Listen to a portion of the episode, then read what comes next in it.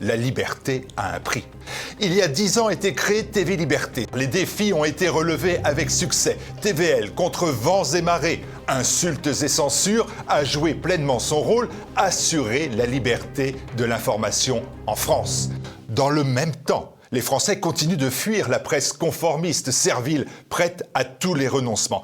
Et pourtant, en 2022, cette presse-là, ce parti des médias s'est arrogé la somme de 1 milliard d'euros d'aide publique du gouvernement. Cette somme astronomique prise dans nos poches par l'État est encore en deçà de la réalité. Les spécialistes parlent plutôt de 2 milliards d'euros par an. Et sur ces 2 milliards, TVL, une réussite avérée de la presse audiovisuelle depuis 10 ans, a touché très exactement 0 euros.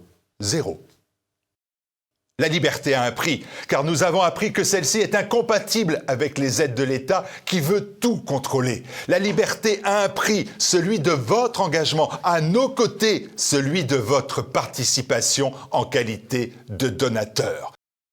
S'ouvre à nouveau le grand défi. Nous disposons de 30 jours pour constituer le budget d'avenir de TVL pour 2024. 30 jours pour construire 365 jours de création de diffusion. Nous avons besoin de votre aide personnelle parce que décidément oui, la liberté a un prix.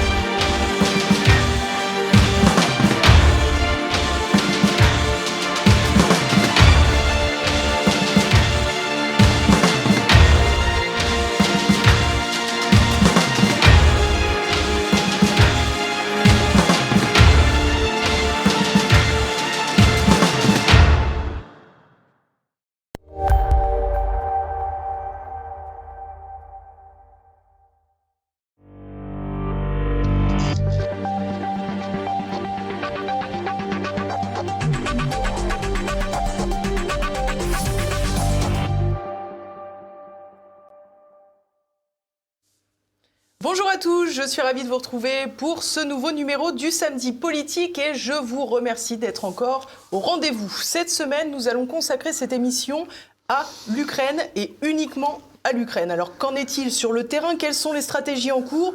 L'Occident a-t-il déjà fui ses responsabilités? Nous allons tenter de répondre à ces questions. Mais avant, comme chaque semaine, je vous le répète, je compte sur vous pour le succès de cette émission. Pensez donc à la partager, pensez à me laisser vos commentaires et puis bien sûr cliquez sur le petit pouce en l'air. On se retrouve tout de suite après le clin d'œil. Retrouvez le samedi politique avec la collection Terre de France. 100% des bénéfices au service d'agriculteurs, de familles, de militaires et d'écoles rurales.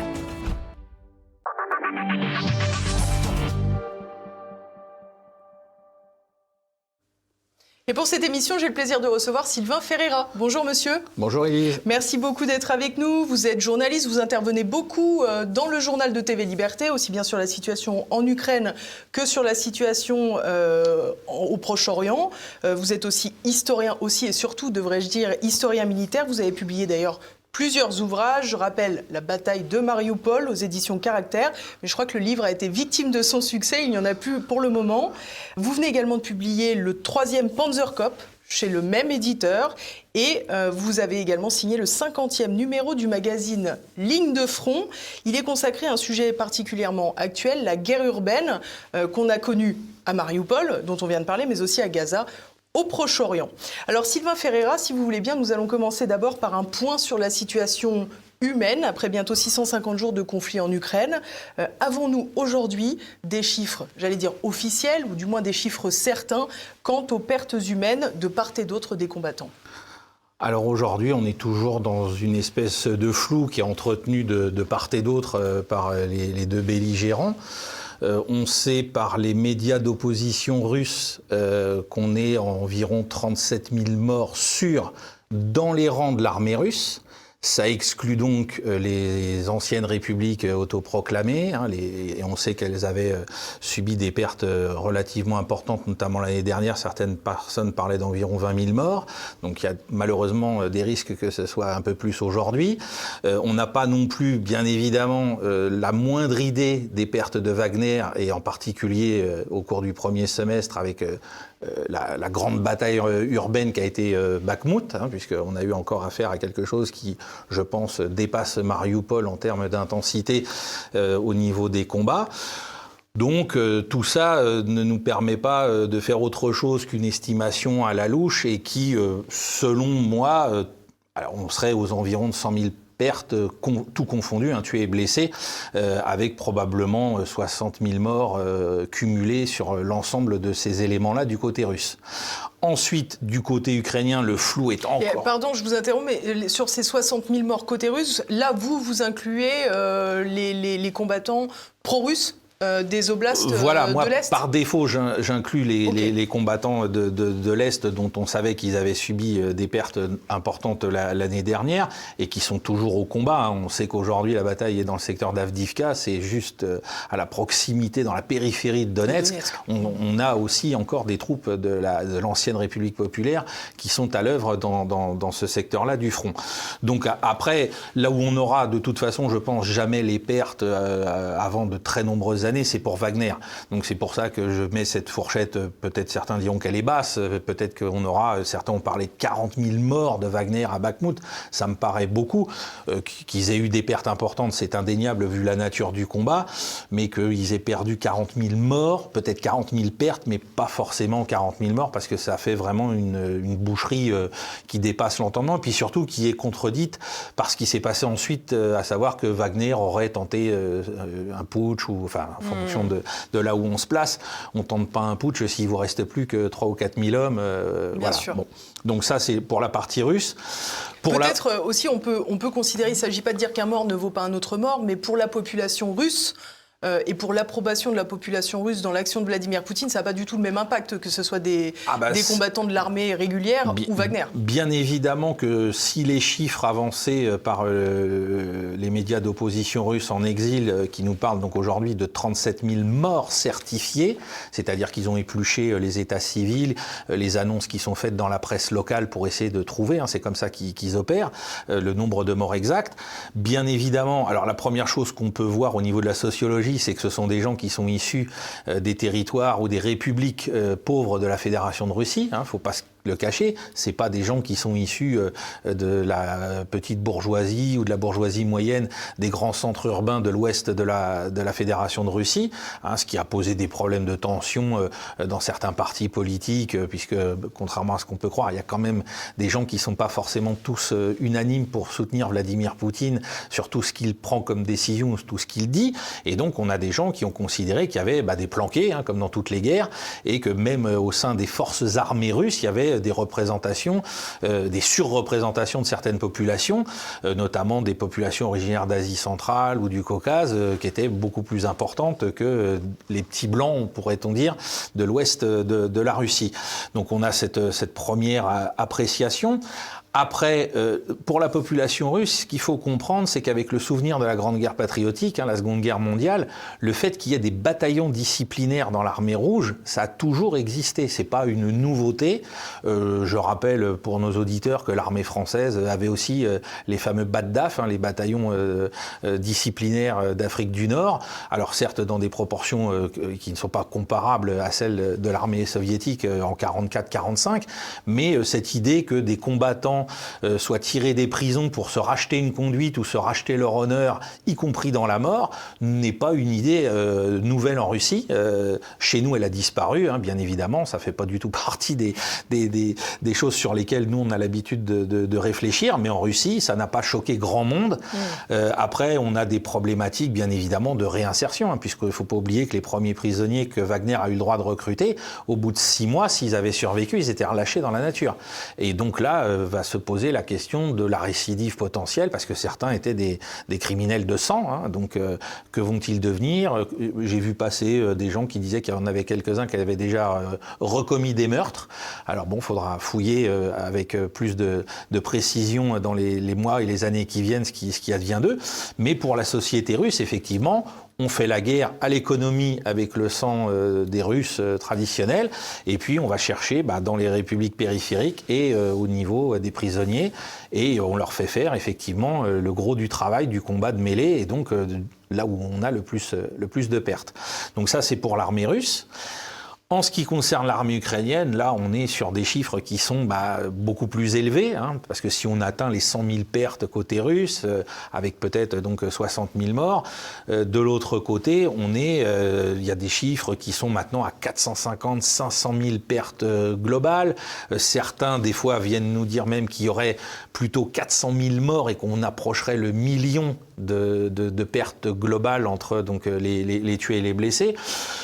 Moi, je reste très euh, mesuré sur cette appréciation qui dit à chaque fois qu'on a un mort et donc on a trois blessés. Hein. C'est la comptabilité euh, de base de toutes les, réflexions historiques des guerres modernes, pour la bonne et simple raison que dans l'armée ukrainienne, euh, les mercenaires étrangers ont notamment témoigné des difficultés d'évacuation des blessés.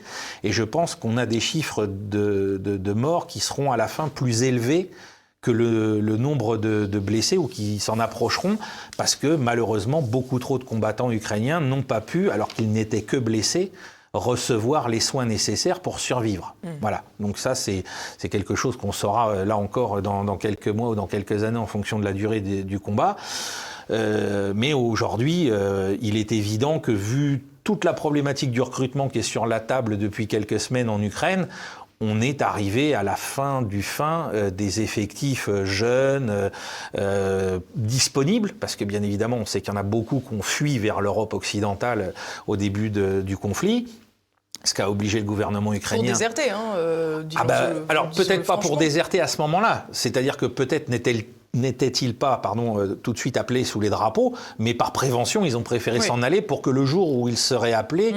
euh, ils, il soient plus euh, disponibles. Ce qui a engagé des problématiques très ironiques pour la, pour l'Union européenne, hein, puisque l'Union européenne a dit ah bah si l'Ukraine veut récupérer ses conscrits qui sont des réfugiés politiques officiellement, là l'Union européenne se mettra en quatre pour les récupérer. Alors on se dit mais attendez avec la politique migratoire vis-à-vis -vis des migrants africains Là, on ne peut pas les expulser pour les renvoyer chez eux, mais ces pauvres Ukrainiens qui fuient la guerre, eux, si Zelensky le demande, on va les renvoyer en Ukraine pour qu'ils aillent combattre euh, l'armée russe. Encore une fois, euh, les, problèmes de, cohérence de l'Union européenne. Euh, on a même vu un pays, hein, qui est l'Irlande, prendre des dispositions et, envoyer des courriers. Hein, ça a fait l'objet de pas mal de, publications sur les réseaux sociaux, où les, jeunes Ukrainiens bah, montraient les, courriers reçus du gouvernement irlandais leur disant qu'ils allaient euh, devoir euh, retourner chez eux, sinon euh, bah, la police les ramènerait dans leur pays. Quoi. Alors on se dit, c'est quand même le, traitement de faveur. Traitement de faveur pour, pour, ces, pour, pour, ces pauvres gens, alors que d'autres qui ne sont pas forcément insérés de la même manière dans, notre, dans nos sociétés européennes, eux ne risquent absolument rien. Bref, voilà, donc on est aujourd'hui arriver, je pense, pour l'Ukraine au bout de son potentiel démographique, euh, on va dire, euh, euh, le plus, le, cœur du réacteur, hein, c'est-à-dire les 20-30 ans. Hein. On sait qu'aujourd'hui, les statistiques parlent d'une moyenne d'âge de 43 ans pour les combattants. même les Ukrainiens eux-mêmes reconnaissent que certaines brigades ont une moyenne d'âge qui dépasse les 50 ans. Euh, parce que bah, il y a plus, il y a, plus de, matière humaine, hein, comme diraient mm. certains. Prigogine aurait dit il y a plus de viande à mettre dans le hachoir, et donc on va vers des, des alors il y a eu des vagues de conscription euh, tout au long de, de l'année dernière et depuis le début de cette année, et là aujourd'hui on nous parle alors premièrement d'abaisser l'âge de la conscription. Donc pour éviter la, fuite des appelés potentiels dont on vient de parler pour l'année dernière, là, euh, l'été dernier, euh, le gouvernement ukrainien a interdit aux, jeunes de 15 à 20 ans de quitter le pays, c'est-à-dire qu'ils sont assignés à rester en Ukraine parce qu'on ne sait jamais. Au cas où. Au cas où. Et donc on découvre aujourd'hui qu'on veut abaisser l'âge de la conscription, qui est à 20 ans, on veut le descendre à 18, voire 17, hein, puisque euh, le, général Miley est venu dire il y a trois semaines, je crois maintenant, à, Zelensky. C'est le chef d'état-major américain. Voilà, qui est venu dire à Zelensky au cours de sa visite, euh, euh, vous pourriez peut-être l'abaisser à 17 ans, hein, c'est tout à fait envisageable. Bon, et puis aujourd'hui, là, ça, alors donc les femmes, faire baisser l'âge de, de la conscription, et puis, on découvre aujourd'hui qu'il y a un autre problème qui vient d'arriver sur la table, c'est-à-dire qu'on va privatiser cette conscription. C'est-à-dire que jusqu'à maintenant, c'est bien évidemment le gouvernement. de l'armée, oui. Voilà, c'est du recours régalien de l'État ukrainien à travers son armée de faire ces recrutements. Et on se rend compte, parce que euh, pas plus tard que cette semaine, on a euh, notamment le responsable de ces opérations dans l'oblast de Soumy, qui est venu nous dire qu'il n'avait pu euh, remplir pour la dernière vague de mobilisation que 8% de ses objectifs. C'est-à-dire qu'il y a 92% des appelés potentiels qui n'ont pas répondu à l'appel de leur patrie euh, à travers euh, ce représentant pour venir euh, faire leur service militaire et servir, alors pour la durée de la guerre ou pour la durée du service militaire, on ne sait pas précisément, mais qu'il n'y en a que 8% qui ont répondu à cet appel. Et quelles sont les conséquences pour les 92% qui n'ont pas répondu? Ah bah les autres, ils sont bien évidemment dans le collimateur de la police et des forces constabulaires ukrainiennes, c'est-à-dire que s'ils sont attrapés, il faut qu'ils retournent vite fait au front, enfin à une instruction sommaire et puis ensuite au front. On a eu un épisode épisode euh, pareil qui est passé sur les réseaux sociaux il y a quelques jours, euh, où un père de famille, euh, chauffeur de poids lourd ukrainien, a essayé de sortir son fils à la frontière polonaise. Il a été arrêté par les gardes-frontières ukrainiens. Le, fiston était dans une cachette dans la cabine du camion. le père a écopé, semble-t-il, d'une très lourde amende, et on ne sait pas exactement où est le fiston, mais en tout cas, il était renvoyé vers l'armée ukrainienne pour, pour être envoyé à la boucherie dans les, dans les semaines qui viennent. Voilà où on en est aujourd'hui. Donc la privatisation pose euh, plusieurs problèmes, c'est-à-dire que euh, le premier qui n'avait pas encore été, euh, diffusé sur les réseaux sociaux, on avait vu des rébellions dans les rues des villes ukrainiennes, hein, des jeunes qui se rebellaient, ou même des moins jeunes, hein, des pères de famille qui se rebellaient contre les sergents recruteurs, qui venaient les chercher avec les ordres de mobilisation. mais ce qu'on découvre aujourd'hui, c'est qu'il y aurait eu des représailles contre ces recruteurs. C'est-à-dire qu'on a vu des gens être molestés au cours du moment où ils venaient poser la, carte de conscription sur la table de la cuisine. Euh, on a vu des gens donc euh, refuser d'obtempérer euh, violemment. Et semble-t-il aujourd'hui, il y aurait des problèmes, c'est que ces gens-là seraient ciblés par certaines familles dans certains oblasts parce que bah, on n'a pas de nouvelles du père, on n'a pas de nouvelles du frère, enfin de celui ou du mari qui a été mobilisé. Et donc on va privatiser pour qu'il n'y ait plus d'agents identifiables à la conscription. C'est-à-dire que ça va se faire de manière anonyme, par le biais de sociétés privées, euh, qui en plus, on découvre aussi ça dans les, les, petits, ce qui est écrit en tout petit dans la loi. Les petites clauses. Les petites clauses, c'est qu'ils euh, vont pouvoir aller recruter des gens hors du territoire ukrainien. Alors euh, peut-être donc encore une fois ceux qui se sont réfugiés dans l'Union européenne, mais aussi on peut s'en douter des mercenaires polonais, des mercenaires baltes ou d'autres mercenaires occidentaux euh, qui pourront ainsi passer euh, cette fois-ci directement dans les rangs de l'armée ukrainienne pour gonfler ses effectifs sans qu'on ait euh, à les faire passer par la Légion internationale avec un contrôle différent, avec des gens qui s'en vont de plus en plus vite. Hein. Les derniers témoignages des légionnaires internationaux, c'est qu'au bout de quelques semaines à peine, ils rebroussent chemin parce qu'ils n'ont pas compris qu'ils étaient plus en Afghanistan, ils étaient plus au cœur de l'Afrique subsaharienne, ils étaient face à l'armée soviétique modèle russe avec son déploiement de puissance de feu euh, terrifiant euh, et qu'ils n'avaient plus eux d'appui feu, qu'ils n'avaient pas d'aviation pour les soutenir. Enfin bref, que tout le confort entre guillemets du combattant occidental de ces 20 dernières années euh, au Moyen-Orient ou en Afrique subsaharienne, ça n'avait pas lieu hein, sur le front ukrainien. Donc ces gens-là euh, bah, rebroussent chemin parce qu'ils se rendent bien compte qu'ils vont y laisser leur peau. Mm. Hein, ceux des les volontaires de 2022, certains sont restés six mois, certains y sont encore aujourd'hui, mais les nouveaux euh, ont une durée de présence, je ne vais pas dire une durée de vie parce qu'ils reviennent, mais ont une durée de présence qui a fortement baissé sur le front. Donc on est face à une situation où l'effectif de l'armée ukrainienne de demain va être composé, euh, excusez-moi l'expression, de, de briques et de broc, avec des gens très jeunes qui vont être formés à la va-vite parce que les problèmes sur le front sont très graves à régler, donc il faut une instruction vite fait, qui donc ressemble, je le répète à longueur de mois, à celle du Volkssturm allemand à la fin de la Seconde Guerre mondiale, où on avait donc les moins de 18 ans et les plus de 45 ans qui se retrouvaient ensemble dans des unités pour faire face. C'est des petits tambours, quoi. Voilà, tiens au hasard, encore une fois, à l'armée russe, hein, à l'époque soviétique, et qui n'ont quasiment aucune chance de durer sur, sur le front. On a le sentiment quand même qu'en Russie aussi, les combattants commencent à être fatigués. Euh, la presse fait état de, de, révoltes, notamment des familles qui ne revoient pas leurs proches qui sont au front depuis très longtemps. Euh, c'est pas non plus un long fleuve tranquille côté russe. Ah non, c'est pas non plus un, long fleuve tranquille parce qu'effectivement, donc comme je le disais au départ, on voit que euh, seulement certaines classes sociales ou certaines ethnies sont surreprésentées et que là encore... Et suremployé, oui. Et suremployé, parce que euh, la Russie veut faire une guerre euh, d'attrition euh, à l'économie de ses hommes, mais donc elle en engage peu par rapport à la taille du front, par rapport à l'intensité des combats, et donc automatiquement ceux qui sont au front le sont de manière quasiment permanente. Et c'est un problème qui touche, j'insiste là-dessus, parce que c'est des gens dont on n'a pas longtemps parlé jusqu'en 2022, qui là encore touchent les deux républiques séparatistes en priorité. C'est-à-dire que la surexposition au combat, c'est c'est d'abord pour les oblasts de Lugansk et de Donetsk. Ces gens-là, pour certains, eux, c'est pas depuis le 24 février, c'est depuis 2014 qu'ils sont au front. Et avec des taux de perte qui sont très élevés et avec une, lassitude évidente. Hein. on, reparlera, je pense, de ce qui se passe à Avdivka.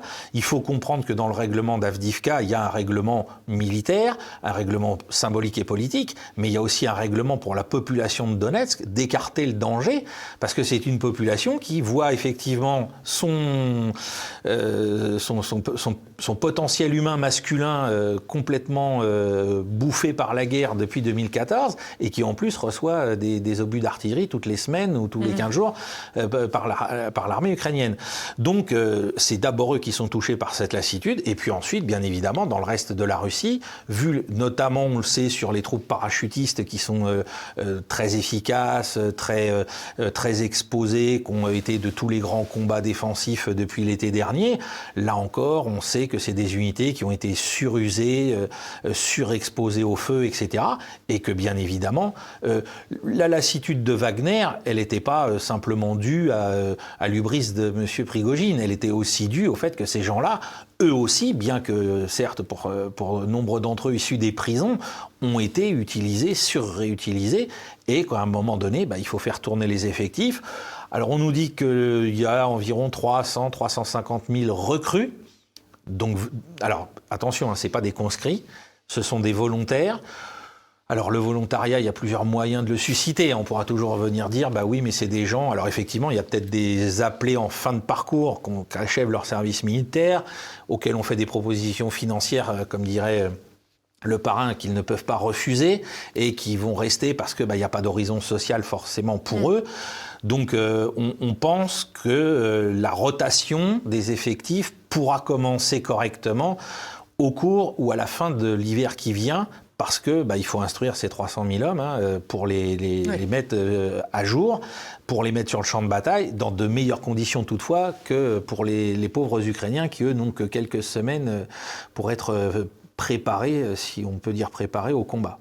Alors qu'on comprenne bien, les combattants qui restent de Wagner, aujourd'hui, ils sont intégrés totalement à l'armée russe? Oui, oui, oui. Ils sont... Alors, on va dire, euh, c'est très compliqué de, savoir euh, qui de Wagner est par exemple parti en Afrique. On sait qu'il y a eu euh, Prigogine avant sa mort, c'est filmé, euh, euh, je crois c'était en Centrafrique, en disant ça y est, on reprend le, cours entre guillemets de nos opérations extérieures sur le continent africain. Donc on ne sait pas aujourd'hui clairement où sont les effectifs de Wagner en Afrique en termes numériques précis. Je pense qu'il y en a bien évidemment qui sont prépositionnés, notamment en Afrique subsaharienne. Hein. C'est un des endroits où ils avaient l'habitude d'opérer. Il n'y a aucune raison qu'ils n'opèrent plus.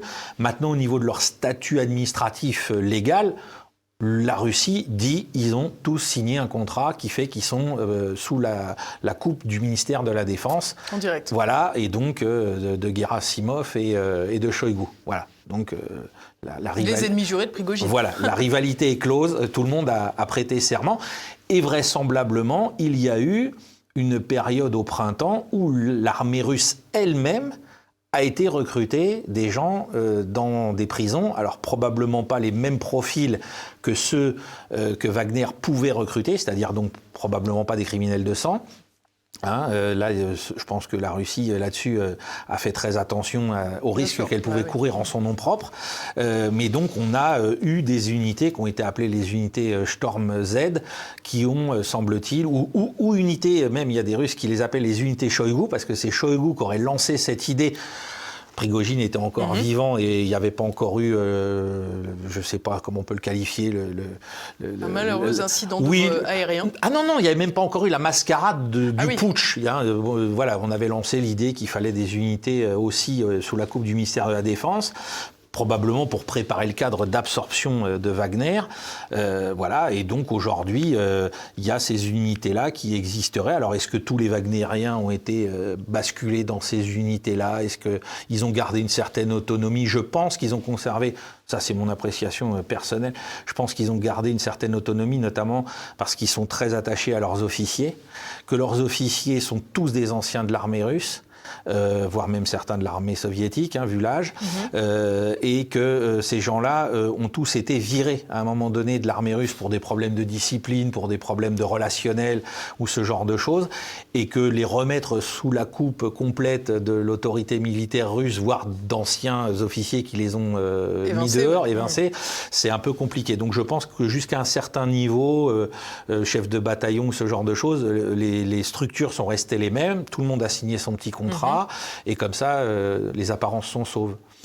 On n'a pas évoqué non plus euh, ces régiments type régiment Azov euh, du côté ukrainien qui avaient été très engagés dans la bataille de Mariupol. Est-ce qu'aujourd'hui la situation est à peu près la même? Il y a toujours ces groupes paramilitaires qui officient pour le compte des Ukrainiens ou est-ce qu'au contraire, euh, ils ont été tellement euh, réduits à peau de chagrin qu'ils ont finalement rejoint les rangs réguliers? Alors, c'est euh, très intéressant parce qu'en en fait, on se rend compte qu'il y a eu une espèce de transformation de la communication autour d'Azov depuis le début de cette année. alors, on avait donc Mariupol, les suites de Mariupol avec, vous savez, le missile que les Russes auraient eux-mêmes fait tomber sur la prison où ils étaient en attente de jugement. Hein, ça, c'était toutes les, péripéties du récit occidental de l'été dernier. Euh, on sait que certains des chefs euh, ont été échangés hein, ils sont revenus euh, par la Turquie. Hein, ils avaient été un temps mm. internés par, par les autorités turques avec l'accord de Moscou. Certains sont revenus. Ils ont recréé une brigade Azov, qui a vu le feu dans le secteur de Bakhmut très récemment qui aurait subi encore euh, des pertes importantes parce que là, il a été lancé à l'assaut des positions qui avaient été euh, euh, conquises par Wagner au printemps dernier. Mais on constate qu'il n'y a plus cette communication mm. comme avant où on mettait en avant les bandéristes, où on mettait en avant ces, ces régiments ultranationalistes, parce que je pense qu'aux États-Unis, on a bien compris le problème et que ça donnait du gras à moudre à la propagande russe. Donc, on a demandé à ce que tout ça soit, non pas que ça disparaisse dans la réalité, mais qu'en termes de communication, on soit beaucoup plus prudent. Mais je pense qu'on a toujours ces gens-là qui sont euh, présents. Alors bien évidemment, ils ont subi des pertes, donc il y a eu euh, des, morts parmi eux. Euh, il semblerait que parmi les grands patrons qui ont été pris à Mariupol, la majorité n'ont pas été tués dans les combats. Il y en a, je crois, un ou deux qui avaient été blessés, mais ils n'ont pas perdu la vie, donc ils sont, semble-t-il, toujours vivants. À quel poste sont-ils aujourd'hui? Et puis, euh, ça c'est pour les unités de combat, euh, ce dont on enfin, n'a aucune visibilité sur la, ce qui avait eu lieu avant la guerre, enfin avant l'entrée en guerre de la Russie, c'est la pénétration de la mouvance Azov et de la mouvance bandériste au sein de l'ensemble des forces constabulaires et des forces militaires ukrainiennes. Parce que je rappelle que le problème, il est là. Euh, Azov, c'était le, porte-étendard de tout ça. C'était, euh, entre guillemets, euh, l'aspect communication avec le symbole de Mariupol repris aux insurgés de la mm. République populaire du Donetsk. Mais derrière, on a, je pense, oublié, et ça permettait aussi d'oublier que ces gens-là avaient diffusé ailleurs qu'ils étaient aussi avec des éléments euh, un peu euh, sous le modèle, alors c'est très schématique, hein, mais un peu comme des commissaires politiques autrefois dans l'armée rouge, hein, ou comme les officiers politiques dans la Wehrmacht, qu'ils étaient là pour diffuser et assurer la diffusion de la bonne parole dans les unités euh, régulières, hmm. y compris dans les forces constabulaires. Et donc sur cet aspect-là, aujourd'hui, alors là, c'est l'omerta complète, c'est-à-dire que les informations sont absolument, c'est même pas parcellaire, c'est inexistante. On voit très bien quand même que ces sujets euh, sont volontairement maintenus au secret. C'est comme le sujet des pertes humaines dont on a parlé tout à l'heure. Euh, finalement, ce sont des outils de propagande de guerre, euh, tous ces thèmes. Ah oui, mais ça, c'est aussi le, retour entre guillemets de l'histoire. C'est-à-dire que quand on étudie tous les conflits, on se rend compte qu'il n'y a rien de nouveau. en, fait, le problème pour nous en Occident, en Europe occidentale, c'est que depuis on va dire, euh, la guerre du Vietnam euh, avec l'exemple américain, les guerres avec des armées de conscrits, des armées de masse aux portes de l'Europe, avec toute la panoplie, les chars, les missiles, etc., on l'a oublié on, l'a oublié. Alors on a beau, euh, euh, moi je l'ai vu au sein de l'éducation nationale, vouloir toujours nous rappeler le devoir de mémoire, etc. Mais le devoir de mémoire, déjà, c'est pas l'histoire scientifique et c'est pas l'instruction et l'éducation à l'histoire. Et surtout, bah, on a gommé le fait que, bah, voilà, la guerre tue massivement déjà, parce que puisqu'on parle des pertes, euh, je vous rappelle que pour euh, une grande génération de, jeunes, euh, ils sont nés avec les deux guerres du Golfe où on parlait des zéro morts du côté occidental, hein, parce que bon, bien évidemment, ceux qui sont faits à l'adversaire, c'est moins grave puisque c'est les méchants. Mais là aujourd'hui, où il y a quand même un gros problème, comme l'a dit Madeleine Albright, hein, d'ailleurs pour l'Irak. Voilà, c'est ça. Bon, quelques millions d'enfants, enfin presque un million d'enfants irakiens c'est pas grave, c'était pour la bonne cause. Bon, donc euh, quand c'est chez les autres, c'est pas grave, et donc on n'avait pas ça chez nous. C'est-à-dire que même, euh, on prend l'exemple britannique avec la guerre des Malouines, ça n'a pas suscité de problème particulier parce que déjà c'était une armée qui depuis longtemps était une armée professionnelle. Hein. L'armée britannique est la, première armée professionnelle d'Europe de l'Ouest. Euh, donc on n'avait pas cette problématique-là. Nous, Français, avec nos, opérations, nos fameuses OPEX, la plus grande, enfin, le plus grand nombre de pertes subies, c'est euh, les attentats de Rakar euh, il, y a, il y a 40 ans. Bon, voilà, donc on a oublié toutes ces choses-là. On a complètement gommé tout ça, et c'est pour ça que ben, on, on, se retrouve un peu surpris en se disant ah bah oui c'est des enjeux de com. Ah bah oui bien évidemment c'est des enjeux de communication permanents euh, et, à ces, ces, pertes militaires. Il y a aussi un enjeu de, communication qui a disparu qui est extrêmement intéressant surtout euh, avec ce qui se passe en ce moment au Proche-Orient. Où on en est des pertes civiles ukrainiennes? Où en est-on avec cette idée que la Russie, euh, certains ont dit, fait un génocide de la population ukrainienne? Un génocide, ça veut dire qu'on abat euh, du monde tous les jours, qu'il y a des milliers de morts tous les jours. Il y a encore eu cette semaine plusieurs frappes euh, dans, la profondeur euh, de, l'Ukraine avec des drones, avec des missiles, etc. Il y a eu quelques morts, mais ça c'est même pas en dizaines que ça se compte. C'est-à-dire qu'on réalise aussi aujourd'hui, avec même le recul d'une seule année, que même les pertes civiles ukrainiennes restent finalement très basses contrairement à ce que certains ont voulu nous dire, mais que plus personne n'en parle. Ça serait délicat peut-être de mettre en avant les pertes civiles aujourd'hui. Euh, ah, ah bah, bien évidemment. Ah bah bien évidemment que si on commence à faire des comparaisons par rapport à la puissance de feu qui est déployée par l'armée russe pour taper les infrastructures civiles, puisque là, si on parle de, pertes civiles à Gaza, c'est pour taper des infrastructures civiles qui abritent des combattants. Là, les Russes, c'est pour euh, détruire des infrastructures civiles qui permettent à l'Ukraine de fonctionner, notamment son réseau ferré ou ce genre de choses, ou ses ports pour recevoir des munitions, des armes euh, ou de l'équipement. Et, et, on se rend compte que la Russie a fait preuve finalement d'une immense retenue après euh, presque deux ans de guerre par rapport à d'autres, avec euh, pourtant des, des, gens qui nous ont dit, voilà, c'est le génocide du peuple ukrainien, etc. Enfin, pas du tout.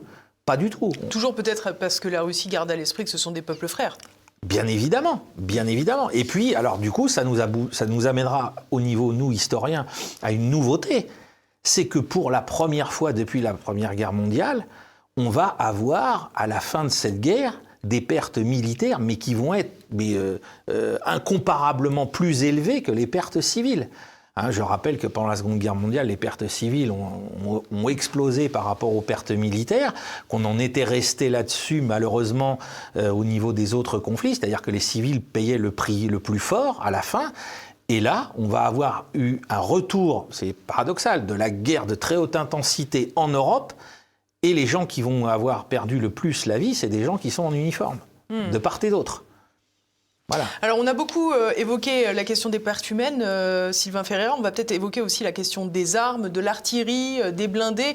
Aujourd'hui, euh, qu'en est-il côté russe euh, de la force de feu, j'allais dire, euh, dont Moscou dispose?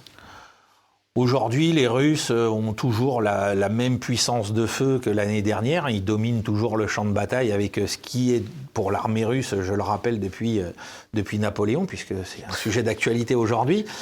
Euh, L'artillerie a toujours joué un rôle clé dans l'armée russe, ça, depuis euh, effectivement donc le, le Premier Empire, et ça n'a jamais cessé. Donc pendant la Première Guerre mondiale, pendant la Seconde Guerre mondiale, euh, l'artillerie a toujours été une des forces majeures de l'armée russe ou de l'armée rouge. Et aujourd'hui, ça a à nouveau été le cas. On a constaté une baisse d'intensité du nombre d'obus tirés depuis la bataille de Bakhmut, euh, parce qu'il y a eu des problèmes, effectivement, semble-t-il, donc de gestion des stocks, hein, on- dont personne n'était capable de dire si c'était euh, euh, 20 millions, 40 millions, 10 millions d'obus. Bon, euh, ce qui a été assez drôle, c'est la séquence euh, euh, telle qu'on nous l'a vendue ici en Occident de la visite euh, de Kim Jong-un euh, en Russie. Puisqu'on nous a dit c'est pour que les stocks coré- nord-coréens viennent approvisionner la Russie, ce qui est probable. Mais sauf que je rappelle que les Américains nous ont présenté euh, depuis euh, l'année dernière, la fin de l'année dernière, des images satellites de la frontière entre la Russie et la Corée du Nord, où il y avait déjà des trains. Alors je ne sais pas de quoi ils étaient remplis précisément. Peut-être n'étaient-ce pas déjà des obus de 152 mm, mais en tout cas il y avait déjà des échanges de alors après, que donnaient les Russes euh, de l'autre côté, je ne sais pas. Était-ce de l'argent? Était-ce euh, des savoir-faire euh, Ça, grand secret? Surtout avec la Corée du Nord, ça va être très compliqué de savoir ce qu'ils ont reçu de l'autre côté. Mais toujours est-il que, voilà, on, on sait qu'aujourd'hui, ce nombre de trains continue d'augmenter. Et donc, on pense qu'il s'agit de munitions d'artillerie qui permet à l'artillerie russe de continuer euh, bah, de broyer l'armée ukrainienne en tirant, euh, on va dire, euh, pour 8 obus russes qui sont tirés, il y a un obus ukrainien. Voilà, c'est ce, rapport-là. L'Iran est aussi souvent pointé du doigt comme euh, un pays qui, qui fournit euh, un certain type d'armes. On pense bien sûr aux fameux drones, les Shahed 136. Oui. Euh, on a des preuves Non, toujours pas. Ah si, si, si, on sait. Mais, mais ça, maintenant, ce qui est, ce qui est intéressant... Oui, tout le monde le sait. Puis ce qui est intéressant, c'est que les Russes les ont améliorés. C'est-à-dire que là, la version modifiée par l'industrie euh, militaire russe est en cours de, de déploiement sur le terrain. C'est-à-dire qu'on a, on, on les a adaptés en plus pour le combat, euh, euh, entre guillemets, euh, de nuit. C'est-à-dire que, bon, ils étaient plutôt euh, couleur claire. Ils étaient repérables la nuit. Donc là, les Russes sont en train donc, d'améliorer, si j'ai bien compris, la motorisation, mais aussi maintenant de les peindre, de les recouvrir. Alors, c'est pas de la, pas la peinture que vous achetez chez, chez euh, le bricomarché du coin, mais de peinture noire pour les rendre vraiment même invisibles la nuit avec les reflets de lumière, de lune, etc. Et donc, euh, voilà, c'est l'industrie militaire russe s'est mise en activité à la fin de l'automne, début de l'hiver l'année dernière pour euh, bah, produire ce qu'il faut. Aujourd'hui, euh, là, cette semaine, les Russes ont dit qu'ils allaient probablement augmenter leurs dépenses militaires, euh, leur budget, ils allaient augmenter de 30% pour euh, l'année prochaine. Donc, ça veut dire, on sait qu'ils sortent des chars qui ont été. alors, certains sont de vieux chars T-62 qui sont remis à jour avec de nouveaux types de protection. On a vu ça très récemment. En- quelle quantité pour le moment on ne sait pas. On sait qu'il y a les usines qui arrivent à produire, semble-t-il, une centaine d'exemplaires par mois de T-90, euh, le dernier cri de l'arme blindée euh, russe. Voilà, et on a une industrie d'armement qui se porte à merveille. Il y a deux semaines, Medvedev s'est vu présenter encore une nouveauté, c'est-à-dire ce sont des hélicoptères drones, c'est-à-dire des hélicoptères sans pilote, pilote. armés de missiles. Euh, on sait que sur le terrain, les, combattants adaptent les, euh, drones donc euh, d'observation avec des systèmes de vision nocturne pour pouvoir observer les Ukrainiens la nuit, et c'est notamment dans le secteur du Dniepr à Kherson, là où les Ukrainiens avaient fait une petite tête de pont, qu'ils ont été obligés de mettre ça en œuvre pour pouvoir réduire cette tête de pont de manière assez expéditive à grands coups d'artillerie. Donc voilà, la, Russie est rentrée euh, tranquillement euh, dans euh, ce système d'économie de guerre, euh, de production, alors qu'on sait que de l'autre côté, bah, on est complètement, entre guillemets, à l'opposé. C'est-à-dire que les Européens sont arrivés au bout du bout de leur stock, les Américains au bout du bout des stocks qu'ils pouvaient donner à l'Ukraine. Euh, on vient de découvrir avec ce qui se passe au Proche-Orient qu'il leur restait des stocks stratégiques qui étaient disponibles euh, pour euh, leur meilleur allié qui est l'armée israélienne, puisqu'on nous disait ils ont plus d'obus de 155 mm notamment. Et puis là, on apprend qu'Israël a reçu une dotation monumentale pour euh, s'occuper du, du, problème, entre guillemets, de, Gaza. donc, euh, on, comprend que le robinet avait été fermé pour l'Ukraine. Ah oui, voilà, c'est-à-dire qu'on avait dit, euh, l'Ukraine, on leur avait même donné des obusiers avec des obus de 105 mm, donc la catégorie d'en dessous, hein, pour qu'ils puissent quand même avoir un peu d'artillerie, mais avec donc moins de précision, moins de portée, etc. Quand de l'autre côté, on continue de monter peu à peu en gamme. Et puis, bah, le, grand déficit, c'est euh, cette folle contre-offensive estivale, c'est-à-dire que l'Ukraine avait reçu des matériels blindés, euh, des, alors euh, transport de troupes, transport de troupes blindés, chars, quelques véhicules de génie, enfin du génie de combat pour le déminage. Et puis, bah, tout ça a, a, littéralement fondu sur la ligne Sorovikine. Hein, face aux défenses russes. Moi, je l'avais annoncé euh, au printemps. Euh, les Russes sont experts dans la défense en profondeur anti-char. Ils fêtaient en plus euh, au même moment le 75e anniversaire, le 80e anniversaire pardon de la victoire de Kursk qu'ils ont obtenu grâce à ces rideaux défensifs en profondeur à l'époque. là, on, on, commémorera en janvier leur, leur savoir-faire répété autour de Budapest en 1945. Euh, savoir-faire que pourtant les, Allemands avaient bien documenté euh, mm. après avoir euh, expérimenté l'échec double devant ces défenses-là. Et puis, bah, on a renvoyé des, soldats ukrainiens face à ce même système conceptuel avec les armes modernes, et ça aboutit au, ça même pas abouti au même résultat. Faut même être clair pour dire les choses. L'armée allemande avait réussi à Kursk à percer jusqu'au troisième rideau défensif de la ligne soviétique. Aujourd'hui, les Ukrainiens se sont arrêtés devant la première en grignotant euh, à robotiner euh, quelques tranchées ou, ce genre de choses. Ils n'ont jamais franchi la première ligne. C'est hmm. euh, un échec cuisant qui a coûté bien évidemment, puisqu'on parlait des pertes humaines tout à l'heure, beaucoup de monde, et qui en termes de matériel, ça a été les Russes appelle un de ces secteurs la place des Bradley, hein, puisqu'il y, a des carcasses de, véhicules Bradley euh, euh, qui sont euh, là dans, dans, les champs, qui ont été soit détruits par les mines, soit immobilisés par les mines, puis détruits par soit des frappes d'artillerie, soit des gens qui viennent avec des drones jeter des grenades dans les écoutilles restées ouvertes. Hein. Il y a des images absolument extraordinaires, entre guillemets, sur la technicité de l'emploi du drone pour détruire définitivement un véhicule immobilisé on a constaté que les Occidentaux, euh, moi c'est ça que je trouve surprenant, notamment quand on écoutait les gens sur les plateaux de télévision en France. On vous dit on doit percer euh, la ligne sur Ovikine dont on nous parle hmm. depuis euh, le printemps. On nous dit il y a des fossés anti-chars, il y a des champs de mines, etc. Et on découvre que l'Ukraine, en attaquant sur trois fronts, enfin deux axes principaux et un axe secondaire, va disposer de huit véhicules du génie de combat pour le déminage alors qu'il en faudrait peut-être le triple euh, pour déjà euh, ouvrir une zone plus large, un front plus important, et puis surtout s'il y a des pertes pour les remplacer. finalement, là, si je veux expliciter vos propos, en gros, l'OTAN a promis des armes et des blindés qu'elle n'a jamais fournis. Pour autant, elle a toujours incité l'Ukraine à aller au combat malgré un gros déficit euh, de matériel. Ah bah, on va vous dire qu'ils ont donné des chars, ils ont donné ceci, ils ont donné enfin, cela. 8, mais, 8 mais, pour trois positions. Voilà, c'est pas besoin d'être fin stratège. Voilà, c'est ça. C'est-à-dire qu'on leur a donné un matériel en quantité insuffisante par rapport à l'envergure de ce qu'on leur a demandé de faire derrière, parce qu'il est évident que je pense que quelqu'un comme Zaloujny euh, n'y est pas allé euh, la fleur au fusil, parce que lui, euh, même s'il a fait ses armes très peu de temps à l'époque de la fin de l'Union soviétique, il a été quand même bercé par mhm. la culture de l'armée rouge, de l'armée soviétique, et il, sait très bien à qui il a affaire et il connaît les, forces et les faiblesses de son adversaire. Il a joué sur les faiblesses euh, au printemps 2022. Il a su jouer là. Euh, euh, il aurait pu se dire là, on va peut-être pas y aller. Mais bon, le, le hmm. parrain otanesque a dit il faut y aller à tout prix, il faut faire de la com. Bon, ben voilà.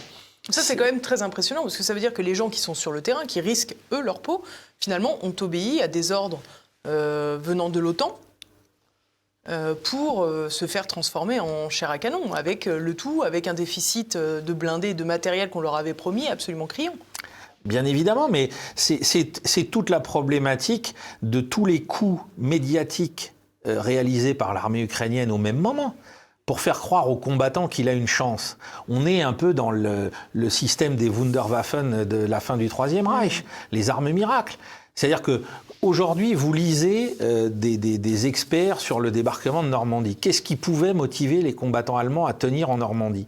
Une partie des réponses obtenues en interrogeant les prisonniers, c'était que certains, une quinzaine de pourcents, mais c'est pas négligeable, croyaient aux armes miracles pensait que le Troisième Reich, avec les V2, avec les jets, euh, les premiers avions à réaction, allait faire la bascule. Hmm. Qu'est-ce les fameux game changers dont on a parlé à un moment. Voilà. Et, hmm. et, là, qu'est-ce qu'on a? Au même moment, on a toute une communication autour de coups de com'. Ah, on a réussi à toucher un navire dans une cale sèche à Sébastopol. Ah, on a réussi à toucher euh, le QG de la flotte de la mer Noire, dont on nous dit que le patron euh, est, mort dans la frappe, et puis le patron, on le revoit euh, trois jours après à la télé russe dans le, dans le grand symposium de, l'état-major. Alors certes, il est en vidéo, on ne sait pas s'il est alité ou pas, mais enfin, en tout cas, il semblerait qu'il soit toujours de ce monde. Et donc le combattant sur le terrain, si on lui dit, mais regarde, t'as vu, on porte des coups aux Russes, mm. des coups spectaculaires. Mais est-ce que ce sont des coups qui, de manière opérative, hein, le fameux art opératif euh, euh, développé par euh, les soviétiques et Alexandre Zvietchin, est-ce que, opérativement parlant, on a fait quelque chose qui sert la cause de notre combat? Non, on n'a fait que de la com. Alors la com, aujourd'hui, on, on, le sait, fait partie de la guerre. Mais pour porter des coups durables, intenses, qui permettent justement la bascule favorablement aux opérations militaires, on ne l'a pas. Donc on a eu, en plus, c'est ça qui est très intéressant, c'est que pour soutenir, parce que vous, pourriez me poser la question suivante, euh, ça n'a pas marché. Je vous en prie, on n'a qu'à faire comme si je l'avais posé. Ça n'a pas marché dans la première semaine ou les 15 mm. premiers jours. Pourquoi a-t-on recommencé pendant deux mois? Eh bien parce que pendant deux mois, si vous regardez la chronologie, on a servi aux Ukrainiens et aux Occidentaux par la même occasion que des opérations comme ça, des opérations de com. À regarder, les Russes, ils ont été obligés de replier leurs navires hmm. euh, à, Novorossiysk, etc. Bah oui, et alors? La portée des missiles qui sont transportés par les navires de la flotte de la mer Noire, qui tirent depuis Sébastopol, enfin du large de Sébastopol ou depuis euh, Novorossiysk, qu'ils en ont rien à faire. La portée euh, leur permet de frapper le territoire ukrainien de la même manière. Mm. Donc euh, voilà, on, est sur des des, des, mobilisations symboliques du combattant sur le terrain qui fait que bah, malheureusement, alors je pense qu'il y a quand même plein de gars qui ont compris qu'on les envoyait à l'abattoir. Il y en a aussi par patriotisme, il faut bien aussi le reconnaître. Bien sûr. Mais il y a aussi des gens qui ont cru à ce narratif que, bah, regarde, on a euh, porté des coups, combien de fois on les a mis en avant euh, dans les médias, et qu'on pense que demain ça va, euh, parce qu'on nous dit, hein, n'oubliez pas ce qu'on nous dit depuis, depuis presque deux ans, il faut démoraliser la population russe pour qu'elle se retourne contre le gouvernement mm. de Vladimir Poutine. Pour le moment, on n'a pas vraiment assisté à ça. Et, ce sont ces fameux coups-là.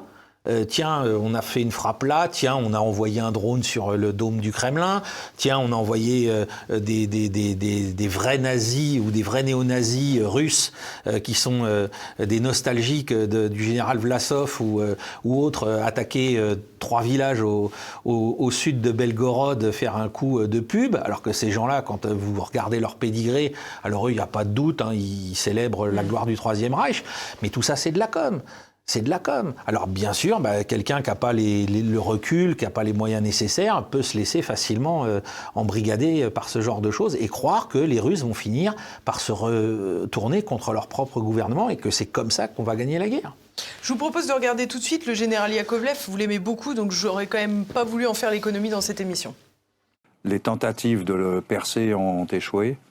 Je regrette pour ma part que les Ukrainiens aient continué leur tentative de, de, percer. Ils se sont trop entêtés, selon vous? C'est mon sentiment, oui. Et donc, du coup, ils ont perdu des hommes pour pas... pas... Je pense, oui. Ils n'ont pas percé la deuxième ligne, ni la troisième, donc il en mhm. est toujours resté pour les, pour les Russes. C'est pour ça, il y a un moment où quand on tape dans le mur, il faut arrêter de taper dans le mur.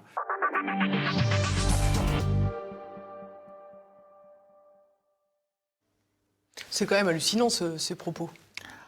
Ah ben, ben, si vous voulez, ça va dans la lignée de, l'ensemble de son propos, c'est-à-dire que c'est déjà d'un racisme affligeant. Hein, c'est-à-dire que les, ces, braves Slaves, hein, ils sont gentils, mais ils savent pas bien faire ce qu'on leur dit de faire. Alors, ce qu'il oublie de nous préciser, bah, c'est que qui a reçu dans ses bases militaires une partie de ses combattants pour les former aux méthodes de l'OTAN? La France, la Grande-Bretagne, l'Allemagne. Donc peut-être leur formateur n'était-il pas au niveau de la nouvelle forme de guerre pour affronter les, Russes. Peut-être était-ce encore une fois euh, cette idée que bah, les Russes, hein, c'est des moujiks et qu'ils n'ont mm. rien à nous apprendre de l'art de la guerre. Donc on va former ces braves Ukrainiens à nos méthodes, à nous de l'OTAN, méthodes qui ont été calquées sur celles de la Wehrmacht. Ne l'oublions jamais. Hein, n'oublions jamais que l'OTAN a absorbé les doctrines d'une armée qui a été vaincue en 1945, pas d'une armée.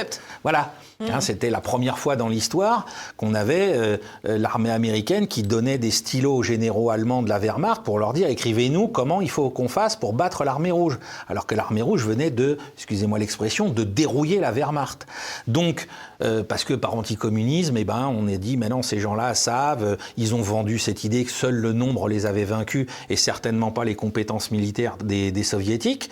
Et donc, aujourd'hui, bah, on voit ces gens-là nous dire ah bah oui, mais vous comprenez, ils auraient dû faire autrement. Mais attendez, vous les avez formés. Vous nous avez dit pendant un an que des milliers de soldats ukrainiens, des officiers, euh, avaient été intégrés à nos états-majors, que nous, on avait envoyé des spécialistes sur place pour les conseiller, etc. Et si ça a loupé, c'est de leur faute. Alors, euh, Yakovlev ne va pas jusqu'au bout de cette, euh, cette problématique, parce que d'autres ont dit, euh, mais vous vous rendez compte, en fait, c'est parce qu'ils n'ont pas compris nos méthodes, ils sont trop restés dans les méthodes soviétiques. Alors, je veux bien le comprendre, c'est un argument qui peut être recevable, mais enfin, venir dire ça à des hommes qui, eux, sont en train de se battre et de mourir pour leur mm. patrie, mais, mais quelle, euh, quelle indécence quelle indécence C'est insupportable parce que tous ces gens-là, euh, puisqu'on a compris qu'ils n'aimaient pas la Russie, puisqu'ils n'aimaient pas Vladimir Poutine, euh, rien ne les empêchait de rejoindre la Légion internationale pour aller prêter main forte avec leur savoir-faire. On sait qu'il y a des officiers canadiens, des officiers britanniques, des officiers américains euh, comme disait un de nos, anciens à nous, qui ont mis leur peau au bout de leurs idées en allant combattre aux côtés de l'armée ukrainienne. Bah, ces gens-là, au lieu de rester sur les plateaux télé à reporter la propagande de l'Institute for the Study of War de la famille Kagan, ils auraient pu aller prêter main forte in situ auprès des soldats ukrainiens et essayer peut-être effectivement. C'est d'ailleurs assez respectable, honnêtement. Ah bah ça oui, ah bah ça bien évidemment. Là, s'ils avaient pris euh, leurs armes pour aller euh, donner leur euh, savoir-faire sur le front, là, il n'y avait rien à dire sur leur mm. engagement, bien évidemment. On va dire que l'armée ukrainienne avait, avait, déjà suffisamment de problèmes pour pas avoir Yakovlev en prime. C'est ça. Alors, ce que ce qu'il faut souligner néanmoins, c'est que puisque je l'évoquais pour Zaloujny, ça vaut pour beaucoup d'officiers ukrainiens. C'est le, le, chef de l'armée ukrainienne. Euh, ukrainienne, voilà. on, on, est dans des gens qui ont été formés par l'école soviétique, qui n'est pas une école de souplesse tactique. C'est-à-dire que pour les soviétiques, la tactique, c'est un instrument comme un autre, avec lequel on règle les combats, mais c'est tout. L'essentiel, c'est la stratégie et l'art opératif alors que l'OTAN, formée aux méthodes de la Wehrmacht, ne jure quasiment que par la tactique, hein, euh, tactique, hein, ce que les Américains appellent le mission command, le, commandement de mission. Et donc, pour eux, bah, il y, a un problème d'interface avec les Ukrainiens. C'est-à-dire comment leur faire passer au niveau tactique l'idée que ben non aujourd'hui il faut être décentralisé, faut arrêter de demander à chaque fois qu'on est sur le terrain pour prendre un village, si on a une opportunité de le prendre, faut pas attendre, faut y aller parce que eux dans la méthode soviétique on leur a dit euh, puisque la méthode soviétique n'est pas connue pour être souple avec la ligne de commandement, si euh, le chef a pas dit on y va, on reste là à obéir et on attend les nouveaux ordres pour hmm. faire. Mais la ligne de commandement elle était peut-être moins éloigné du côté soviétique. Non, ça aujourd'hui c'est pas un problème avec mm. les communications qu'on a. Encore aujourd'hui, ça va de plus en plus vite, il n'y a pas de problème. Mais c'est simplement que euh, dans le système euh, stalinien communiste, euh, on veut pas de prise d'initiative individuelle puisque l'individu est réduit à être un exécutant, alors que dans l'exemple allemand c'est tout l'inverse. Hein. Le chef peut prendre des initiatives. Simplement, ça vaut au niveau tactique, ça vaut pas au niveau stratégique. Et puis l'art opératif pose des questions que seuls les soviétiques ont pu aborder à la fin de la Seconde Guerre mondiale dans le concret. Voilà. Alors, on a déjà beaucoup avancé dans cette émission, euh, Sylvain Ferreira. Euh, ce que je vous propose, c'est d'en venir à la question de la paix, euh, qui est de la grande absente depuis quasiment le début de l'entrée des troupes russes en Ukraine, il y a presque 650 jours. On a parlé à plusieurs reprises de discussions de paix, euh, y compris récemment, euh, avec aujourd'hui des discussions qui seraient conduites d'ailleurs euh, sans l'Ukraine, entre Moscou et Washington directement. Il n'en reste pas moins que on a parlé à plusieurs reprises sur ce plateau de pourparlers qui étaient en cours dès les jours suivant l'entrée des troupes russes, c'est-à-dire en mars 2022, alors que mmh. les troupes sont entrées le 24 février on qualifiait quasiment ces, propos de, complotistes, ah de, bon, et j'en passe des meilleurs. Euh, et vous m'avez euh, permis de, voir euh, l'interview d'un certain David Arakamia, le chef de la faction serviteur du peuple du côté ukrainien. C'est donc un proche de Volodymyr Zelensky. il a été interrogé sur la chaîne ukrainienne 1 plus 1. Je vous propose de l'écouter. Quel était l'objectif de la délégation russe À mon avis, l'objectif de la délégation russe était de montrer qu'elle espérait vraiment, presque jusqu'au bout, faire pression sur nous pour que nous signions un tel accord, que nous acceptions la neutralité. C'était la chose la plus importante pour eux et pour laquelle ils étaient prêts à mettre fin à la guerre, comme pour la Finlande. La neutralité et que nous promettions de ne pas adhérer à l'OTAN. Un seul point En fait, le point essentiel était celui-là. Tout le reste n'est que cosmétique et arrangement politique, les histoires de dénazification, les populations russophones, etc.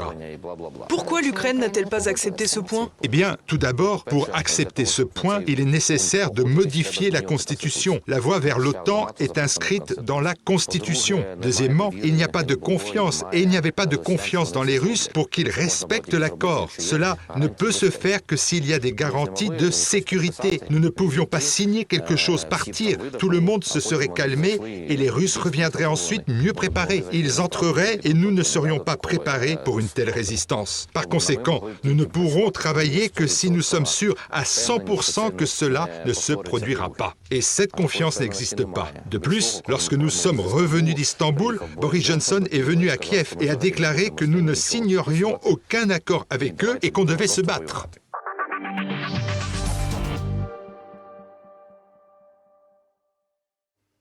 Donc, si je résume, il y a des pourparlers qui sont discutés. Euh, la Russie, elle, en gros, exige ni plus ni moins de ce qu'elle a toujours répété, à savoir la neutralité de l'Ukraine, donc euh, l'incapacité de l'Ukraine à rentrer dans l'OTAN euh, sans la mettre en danger, donc le refus que l'Ukraine entre dans l'OTAN. Il y a des discussions, ça avance. Bon, évidemment, les Ukrainiens doivent douter de la sincérité de la Russie, ça semble logique en telle situation. Pour autant, c'est Boris Johnson, le Premier ministre britannique, qui arrive et dit au-delà, euh, au-delà, on ne signe pas. Mais enfin, quel bah, est le rapport avec Boris Johnson et la guerre en Ukraine? On, le répète depuis. Euh, euh, vous parliez de la paix depuis 2022, on le répète en ce qui me concerne depuis 2014. L'Ukraine est un proxy aux mains de l'OTAN, et en particulier de Washington et de Londres. Et donc, ce sont les Britanniques et les Américains qui dictent l'agenda. C'est tout. Donc, on sait ne l'oublions pas, puisque ça aussi c'était des pourparlers de paix, que les Occidentaux, puisque ce monsieur parle de bonne foi, quand on sait ce qu'a été, euh, ce qu'ont été les arrière-pensées occidentales dévoilées par euh, M. Hollande et Mme Merkel quant aux accords de Minsk, qui sont des accords de paix, euh, si quelqu'un doit douter de la sincérité à engager vraiment un processus et à le respecter, je pense que en l'état, c'est plutôt Vladimir Poutine qui pourrait euh, porter ce genre de propos à l'endroit du camp occidental. Et les Ukrainiens, soit dit en passant, parce que Volodymyr ah bah, Zelensky s'est fait élire sur un programme de paix. Bien évidemment, bien évidemment que Volodymyr Zelensky, lui, était dans l'idée de mettre en œuvre ces accords et que des gens euh, pas très bien, euh, enfin, de, pas, très, très sympathiques avec l'idée de cette paix ont décidé de tout faire capoter en, probablement en le menaçant. Voilà. Donc aujourd'hui, on, a eu d'abord euh, le Premier ministre, euh, l'ancien Premier ministre israélien Bennett qui nous a dit que les accords étaient. Alors là, on nous dit euh, on aurait pu signer. Non, non, non. Bennett nous dit, parce que ce monsieur nous parle de la deuxième phase de négociation. Bennett, lui, nous parle de la première phase de négociation qui est initiée, si on, écoute l'excellent colonel Beau, que ça aurait commencé peut-être même dès le 26 février, au bout de 48 heures. Parce que vu ce que les Russes étaient en train d'envoyer sur l'Ukraine, Volodymyr Zelensky avait compris que voilà, c'est le meilleur moyen d'en finir rapidement, sans des effusions de sang interminables. Je rappelle qu'à l'issue de ce processus tel que le décrit euh, Bennett, on a une signature qui est possible. On est à ce moment-là le 7 mars que ce jour-là, le négociateur principal, le prédécesseur de ce monsieur, est assassiné. C'est un agent des services secrets ukrainiens. On, hein. on, le, on le, considère trop pro-russe. Voilà, trop pro-russe, hein, Denis Kiriev. Et qu'on a une nouvelle phase de négociation qui va aboutir, enfin qui, qui, qui va reprendre. Et où là, c'est Boris Johnson qui vient siffler la fin de la partie. Et j'invite nos, téléspectateurs à regarder la concomitance euh, euh, des dates entre le moment où ce, cette partie-là capote et le moment où on nous parle du massacre de Boucha. Comme par hasard, les dates sont quasiment concordantes. Voilà. Est-ce qu'il n'y aurait pas eu une volonté en plus de servir aux Occidentaux euh, à travers la propagande médiatique de quoi les convaincre qu'il fallait poursuivre à tout prix la lutte? Euh, les historiens nous le confirmeront euh, dans, dans, les mois et les, années qui viennent. Très rapidement, peut-être, là on vient de parler de Boris Johnson, on a toujours parlé depuis le début et l'essentiel des commentaires, euh, on va dire, euh, un peu critiques sur le, narratif officiel dans cette affaire, euh, pointe du doigt la responsabilité des États-Unis. Euh, Aujourd'hui, quand on, parle de Boris Johnson, là, dans, ce raté des accords de paix, est-ce que Boris Johnson agit sur, autorité, sous l'autorité des États-Unis? Ou est-ce que finalement la Grande-Bretagne a un rôle un peu plus important que celui qu'on croit lui avoir assigné? On sait qu'à plusieurs reprises, la Grande-Bretagne a été pointée du doigt aussi euh, en ce qui concerne le sabotage de Nord Stream. -hmm. Euh, finalement, est-ce qu'elle aussi, elle joue pas sa partition euh, en accord avec les États-Unis, certes, mais euh, de façon aussi autonome?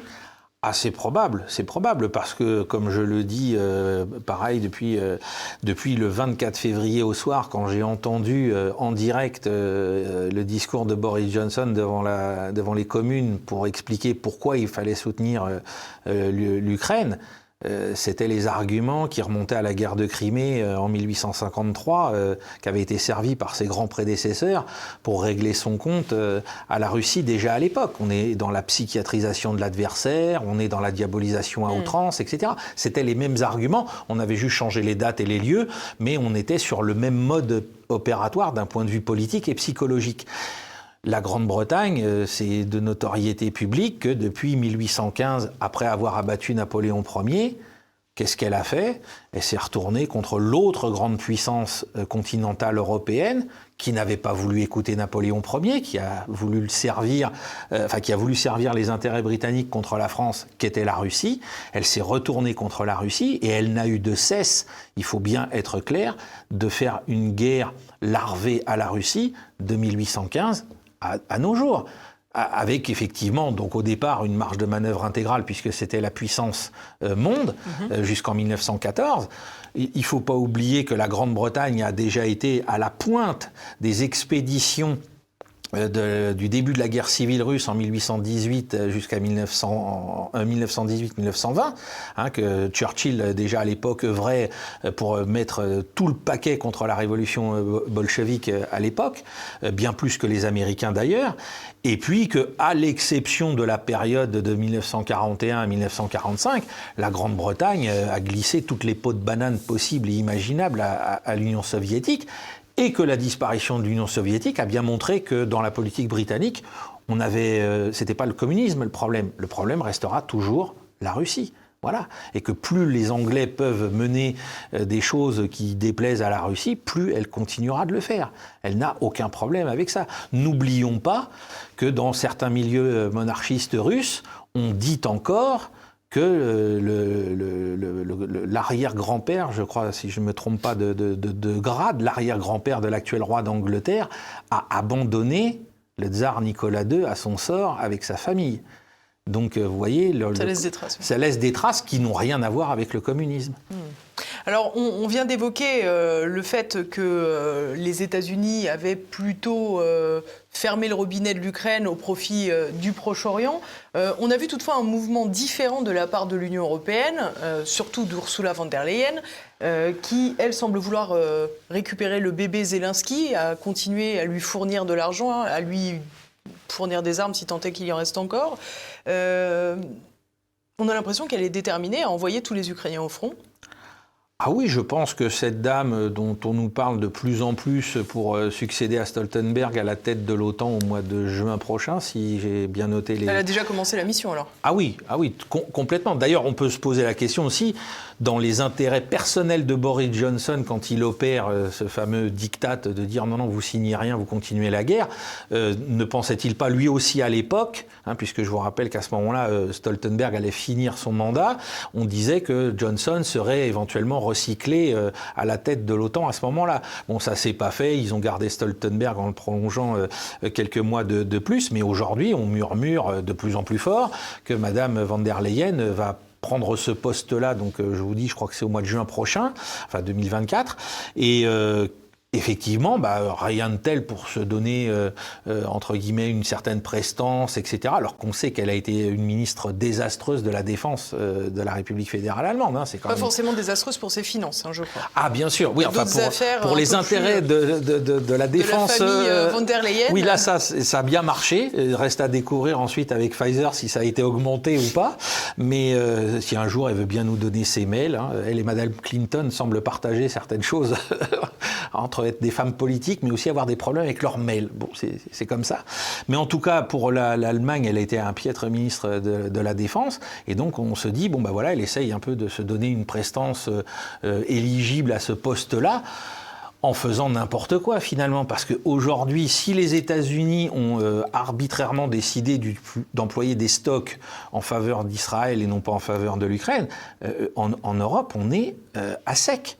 Hein, les systèmes qui ont été relancés de production, etc., euh, d'obus notamment, parce que d'abord c'est ça, hein, parce mm. qu'avant même de se dire on va refabriquer des, des Césars euh, par paquet de 10 euh, tous les 6 mois au lieu de tous les ans, ou même remettre en route des chars ou ce genre de choses, là le problème numéro un, je le disais tout à l'heure quand on parlait des rapports de force sur le terrain, c'est qu'il faut des obus pour l'armée ukrainienne. Et même ça, tout ce que Mme van der Leyen ou M. Thierry Breton ont relancé, le temps que ça reprenne euh, une production qui soit à hauteur des besoins de l'armée ukrainienne.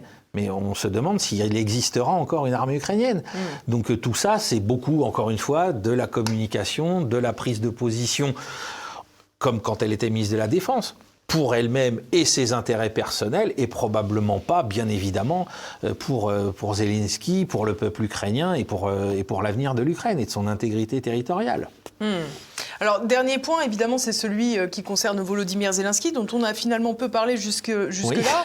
Euh, on a évoqué quand même deux fois le nom de Zaloujny, donc euh, le patron de l'armée ukrainienne, qui est très critique à l'égard de cette guerre qui se poursuit. Et finalement, on a le sentiment aujourd'hui que Volodymyr Zelensky est tiraillé entre, d'une part, les gens qui sont sur le front, qui voient l'ampleur des dégâts, j'allais dire, et puis l'autre part, qui est dans les bureaux à ses côtés, euh, et qui veut toujours aller plus loin euh, en accord avec l'OTAN, en accord avec Ursula von der Leyen. Zelensky est un personnage qui a été, euh, pour moi, créé de toutes pièces par des agences de com occidentales. On lui a en plus affublé, il ne faut pas l'oublier, et Boris Johnson d'ailleurs en est responsable au premier titre, hein, c'est-à-dire qu'il l'a affublé de la comparaison hallucinante de Winston Churchill. C'est-à-dire Zelensky est Winston Churchill euh, du début du XXIe siècle. Le ah. piano en plus. Le piano en plus. Bon. Même si euh, on sait que Winston, des fois, se promenait dans ses appartements dans son plus simple appareil, mais bon, c'était pas en public. Euh, avec un cigare. voilà, avec un cigare. Voilà. Donc, euh, le, problème de Zelensky, c'est que je pense que maintenant, il est arrivé au stade où il croit à son personnage, il croit euh, à l'idée que l'Occident, euh, malgré là les, déboires avec les États-Unis, est toujours là. Je pense que c'est quelqu'un qui n'a aucune compétence et aucune connaissance de ce qu'est la réalité de l'industrie militaire européenne et de mm. ses moyens, et que quand il voit Madame von der Leyen lui dire à grands coups de bisous sur les quais de gare, on va vous donner ce dont vous avez besoin naïvement, il doit la croire. Hein, c'est terrible, mais il doit... Euh, un an et demi après, il doit moins la croire quand même. Alors, je pense qu'il doit moins la croire, mais je pense que vu qu'il est prisonnier de son rôle, qui doit le flatter individuellement, il faut jamais oublier les problématiques euh, du personnage, enfin mm. d'un individu tout seul. Vous êtes un, comique raté, vous devenez président déjà d'un plus grand pays euh, d'Europe, et en plus, ensuite, on vous dit, vous allez mener une guerre et vous allez faire ça à la Winston Churchill contre le diable bah, il y a de quoi prendre la grosse tête. Hein. Euh, ça, ça, non, mais, Vu comme ça bah, Oui, enfin, moi je pense que c'est quelque chose qui a un rôle dans sa façon de procéder. Et en, en face, on a Zaloujny qui, lui, euh, a conscience de plus en plus, il l'a dit dans des interviews à la presse occidentale, qu'il se pose la question de y aura-t-il assez de soldats pour continuer la guerre que nous imposent les Russes? On découvre d'un seul coup que les Russes tiens, ont un réservoir euh, humain euh, incomparablement plus grand que celui de l'Ukraine, alors que ça, tout le monde le savait euh, en février 2022. Hein, moi, le premier, quand je l'affirmais, on me disait mais non, mais non, les soldats justement formés par nos soins vaincront. Bon, d'accord. Et aujourd'hui, on a une crise politique ouverte en Ukraine. C'est-à-dire que le président Zelensky vient nous dire on ne peut pas tenir d'élection parce qu'on est en guerre. Alors on se dit, mais alors euh, les Irakiens, ils n'étaient pas en guerre civile, eux et on leur a fait faire des élections. Alors pourquoi l'Ukraine ne pourrait pas mhm. Alors que le niveau de politisation euh, en Ukraine euh, et d'infrastructures administratives pour mener des élections est quand même supérieur, sans insulter l'Irak, à l'état dans lequel les Américains ont plongé l'Irak. Donc eux ont pu tenir des élections, mais pas les Ukrainiens. Ah, première nouvelle. Hein, parce que moi j'ai des gens, quand j'ai affirmé ça, ils me disent Ah bah oui, mais c'est la guerre. Bah oui, mais en Irak, c'était pas la guerre. Bon, bref. et ensuite. Euh, on a euh, donc cette suspension du processus électoral et on voit que Zaloujny, Arestovitch, hein, son ancien, euh, bras droit, de, Zelensky. veulent rentrer, eux, seraient prêts à rentrer dans la course électorale.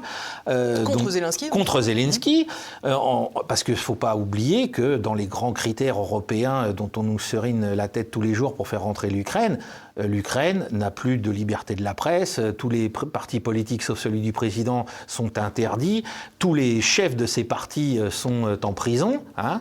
moi j'ai suivi quelques traces très, encore une fois, paradoxales de, des gens du Parti communiste ukrainien. Hein. On se demande ce qu'attend M. Fabien Roussel pour demander et exiger leur libération à grands coups. il a un, quotidien, l'UMA, il, il, fait des fêtes. Il pourrait demander à ce que les camarades mmh. ukrainiens soient libérés. Hein, parce qu'ils ont été tous emprisonnés par, euh, par le pouvoir euh, de, Zelensky. Et puis il y a des gens qui disparaissent aujourd'hui. Ah, et puis oui, on a aussi des gens qui disparaissent. Alors on a vu ça avec Zaloujny, son bras droit a fêté un mauvais anniversaire, un peu à la tonton flingueur. Hein, il a ouvert des cadeaux dans lesquels une grenade euh, piégée l'ont tué, hein, en blessant en plus son, son fils. Et donc on, on voit que la course électorale qui aurait dû avoir lieu allait opposer le président en exercice à bout de souffle, politiquement, à son chef d'état-major et à son ancien bras droit, qui lui, alors l'ancien bras droit, nous disait carrément on gèle le front, on arrête toutes les opérations, on tient nos positions et euh, on obtient, euh, entre guillemets, un cessez-le-feu, un armistice, hein. pas de traité de paix, mais un armistice avec les Russes, parce que là, on est arrivé au bout de nos ressources humaines et matérielles. Et tout ça est mis euh, sous le boisseau déjà de, ce côté-ci du monde. C'est-à-dire que la presse occidentale ne s'intéresse pas à cette lutte. Nous, nous, dit, bon, bah oui, effectivement, ils suspendent les élections, mais ma bonne dame, c'est la guerre, vous comprenez. Donc voilà, c'est pas très acceptable comme argument. Et moi, je pense euh, que Zaloujny euh, peut, à un moment ou un autre, être liquidé par euh, les Américains parce qu'il va devenir trop compliqué à gérer. Parce que pour vous, quels sont les intérêts américains aujourd'hui? Puisque les Américains sont fortement engagés aux côtés d'Israël aujourd'hui. Euh, ils ont quand même lâché une grande partie euh, de l'attention, on va dire, à laquelle, de l'attention qu'ils accordaient euh, à l'Ukraine. Est-ce que vous pensez aujourd'hui qu'ils sont plutôt contre un processus de paix? Ah non, pour moi aujourd'hui, les Américains, par rapport à leurs élections à eux, ont la nécessité d'éteindre l'incendie qu'ils ont allumé avec l'Ukraine. Il faut maintenant en finir. Parce que, et avant que ce soit défavorable, parce qu'il ne faut pas oublier qu'avec l'épuisement euh, global de l'Ukraine, dont on vient de voir euh, en partie les détails, le risque, c'est l'effondrement. et l'effondrement même interne, c'est-à-dire qu'on n'est pas à l'abri. Enfin, quand on commence à liquider des, proches du chef d'état-major général des armées parce que lui, il, vous critique dans la presse occidentale et qu'il est prêt à faire campagne contre vous, euh, on est de plus en plus euh, dans des scénarios comme le Sud-Vietnam, hein, euh, et où euh, Zelensky pourrait finir comme Diem dans les années 60, où les Américains l'ont liquidé parce qu'il devenait trop, trop, trop compliqué à gérer sur place. Ce qui ne serait pas dans l'intérêt des Russes, soit dit en passant, parce que tout le monde dirait que c'est eux. Et, ah ben oui, et c'est ce qu'a déclaré un des, responsables militaires russes cette semaine en disant attention, je vous l'annonce, Euh, les Américains vont liquider Zelensky. Il n'a pas précisé que c'était comme Diem au Vietnam, mais ils vont nous accuser de l'avoir fait. Hein, c'est une séquence qui est tout à fait euh, possible. Voilà. Donc euh, la paix aujourd'hui, une fois encore, c'est entre les États-Unis et la Russie. Hein, je l'affirmais ici il y a presque un an que les Européens seraient complètement mis à l'écart, que l'Ukraine malheureusement serait elle aussi mise à l'écart, et que ça se réglera entre les deux patrons entre guillemets. Et puis et puis voilà. Et les Américains faut comprendre que ce que Joe Biden doit gérer aujourd'hui au sein de son administration au Pentagone avec Israël est absolument euh, d'une délicatesse. Mais l'Ukraine à côté, c'est rien du tout pour eux. Le, nerf de la guerre est là, au sein du Parti démocrate. Les gens qui sont favorables à l'État palestinien, les gens qui sont euh, parfois même rabiquement euh, anti-israéliens et surtout rabiquement anti-Netanyahou sont très nombreux. Et ces gens-là, il faut surtout pas les perdre alors qu'on va commencer la campagne présidentielle. Donc ça, c'est l'essentiel. Si s'ajoutait à ça un effondrement en Ukraine pour les États-Unis, euh, Biden, il est sûr de perdre l'élection. Au profit de qui, je ne sais pas. Mais en tout cas, lui, il passera pas. Parce que les démocrates vont se, vont se scinder, vont exploser mm. sous l'effet de ces problèmes conjugués. Et alors l'échelle de temps, selon vous, pour régler ce, problème euh, ukrainien, euh, c'est quoi? C'est on va laisser passer l'hiver avec des pertes encore colossales du côté ukrainien et du côté russe aussi, pour une guerre qui finalement est perdue d'avance d'un côté et n'aurait pas dû exister finalement. Il, faut que les Américains trouvent un moyen de, de, mettre un terme aux, dissensions internes au camp ukrainien et imposer leurs solutions dans les meilleurs délais. Et pour moi, les meilleurs délais, c'est qu'avant la fin de l'hiver, il faut que ce soit réglé. Alors, ils ont un autre problème symbolique, c'est que si c'est réglé avant la fin de l'hiver, Juste après, il y a les élections présidentielles en Russie, et là, c'est le triomphe pour Vladimir Poutine. Alors, sont-ils prêts à sacrifier ça en termes de communication pour régler les problèmes internes chez eux à l'entrée de la, dernière grande ligne droite de leur campagne présidentielle, là c'est difficile de, savoir euh, comment va se créer cet équilibre. Mais pour moi, ils n'ont plus le choix. Parce que là, l'émergence du conflit euh, au Proche-Orient leur crée une difficulté. Euh, imaginez, on a des, dizaines de fonctionnaires du Pentagone qui ont claqué la porte suite au soutien euh, inconditionnel des, États-Unis, et un soutien militaire, hein, je ne parle pas du soutien politique, du soutien militaire des États-Unis à Tsahal parce qu'ils sont en désaccord avec cette, cette façon d'opérer des États-Unis et parce que pour eux, ils considèrent qu'Israël va trop loin dans sa riposte. Ils sont d'accord pour qu'il y ait une riposte, mais là, pour eux, elle prend une proportion beaucoup trop importante. Et, Finalement, cet État profond était davantage euh, satisfait des accords d'Abraham de Trump. C'est ah bah l'ironie du sort. Ah bah oui, bien évidemment, bien évidemment. Et puis alors, bien sûr que tout ça sert euh, Trump pour dire, regardez, j'avais raison, euh, ils ont fait n'importe quoi, et donc il va falloir que les États-Unis ils ont utilisé l'Ukraine comme proxy. Eh ben c'est à eux de savoir comment ils vont en sortir. Parce que de l'autre côté, on a très peu parlé du, de l'autre grand acteur, c'est que Vladimir Poutine, lui, il a tout son temps maintenant. Merci beaucoup Sylvain Ferreira. On aura fait un petit peu plus long que prévu. On a dit plein de choses, mais bon, je compte sur vous pour revenir. Vous connaissez dorénavant le chemin et puis de toute façon, vous interviendrez euh, fréquemment dans le JT comme on l'a déjà fait. Je vous remercie. Avec plaisir. Merci beaucoup. Je rappelle quand même euh, vos ouvrages dont j'ai dit le nom tout à l'heure, La bataille de Mariupol, mais bon, euh, c'est perdu. En format Kindle, en format ah, voilà. Alors Vous pouvez quand même le retrouver sur, sur, le, sur l'internet, comme on disait. C'est ça, sur l'internet. il y a également donc le troisième Pandercorp et puis le cinquantième numéro du magazine Ligne de front qui est donc consacré à la guerre urbaine, qui correspond bien sûr à Gaza, à Mariupol, et vous l'avez dit aussi tout à l'heure, bien entendu à la bataille de Bakhmut dont on attend parler. Chers amis, je vous remercie d'avoir été à nos côtés pour cette nouvelle émission. Si vous ne l'avez pas déjà fait, je compte toujours sur vous pour la partager, pour laisser vos commentaires, vos suggestions auxquelles je réponds. Pensez aussi à ce fameux petit pouce en l'air. C'est ridicule, j'ai l'air d'une idiote quand je vous le répète toutes les semaines, mais c'est ça qui améliore notre référencement et c'est très important. Alors je vous le demande sincèrement, n'oubliez pas et je vous donne rendez-vous la semaine prochaine. On parlera cette fois d'économie mondiale. À la semaine prochaine, à bientôt et portez-vous bien.